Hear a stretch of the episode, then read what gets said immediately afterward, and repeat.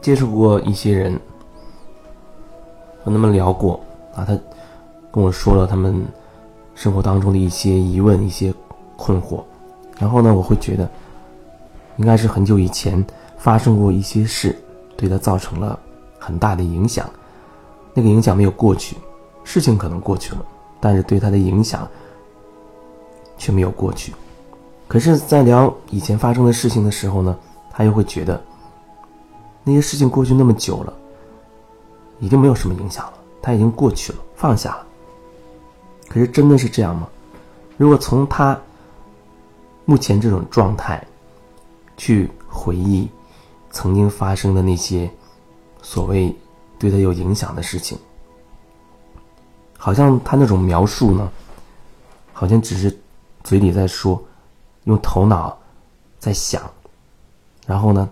他又知道一些理论、一些道理，那些道理足以说服他没有问题了，已经过去了。他有充足的理由可以说服自己的头脑，那件事对他没有影响了。可是，当我用我的方式协助他去能够更。深入进去，去看那件事情的时候，去感受那个时候的自己的时候，首先就会发现他是很有情绪的，在那个场景当中积累了很多情绪，不管是悲伤也好，愤怒也好，好像我发现更多的就是那种愤怒的情绪，或者是委屈的、悲伤的情绪会比较多。然后他也很惊讶，觉得，因为，我以都以为自己好像没有情绪了，没有愤怒了，怎么这样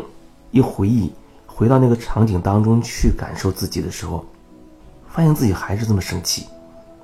我都以为都已经过关了，可是还是这么生气。实际上，很多时候，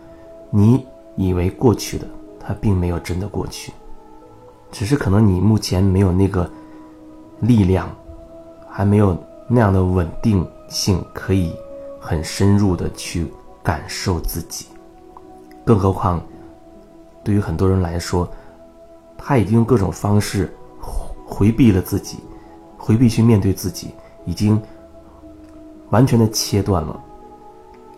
和自己的连接。他会觉得自己身体基本上是没有感觉的，没有感觉。所以，经常我问一些人，我说：“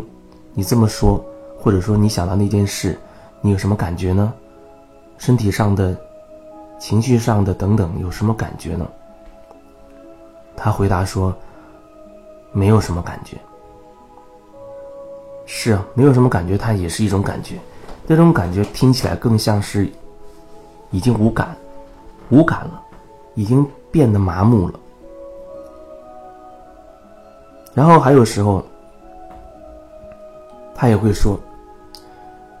他不愿意再想起那些事情，觉得没什么可想的，没什么意思。只是他那样的表达方式，说不愿意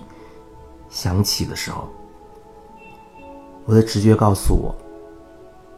这个所谓不愿意的背后是有原因的。如果说一件事情，很自然的发生了，你在那个事件当中没有什么好纠结的。那让你再一次想起的时候，可能你会真的觉得，哎，好像是没有什么，没有什么能够触动到我的、牵动到我的，就是这样而已。这样一个过程，有些事可能你觉得想想挺轻松的、挺开心的，有些事你觉得好像就是一件事情已经过去了。还有的时候，恐怕就不会那么简单。你不愿意去想起，你觉得那件事情好像没什么，两句话就讲清楚了，但是你会发现自己很抗拒去再想起它。面对这种时候，往往你不愿意去想起，你抗拒再去想它，那个深层一定是有原因的，一定是有原因的。所以那是值得花一些时间好好的去深入进去看的。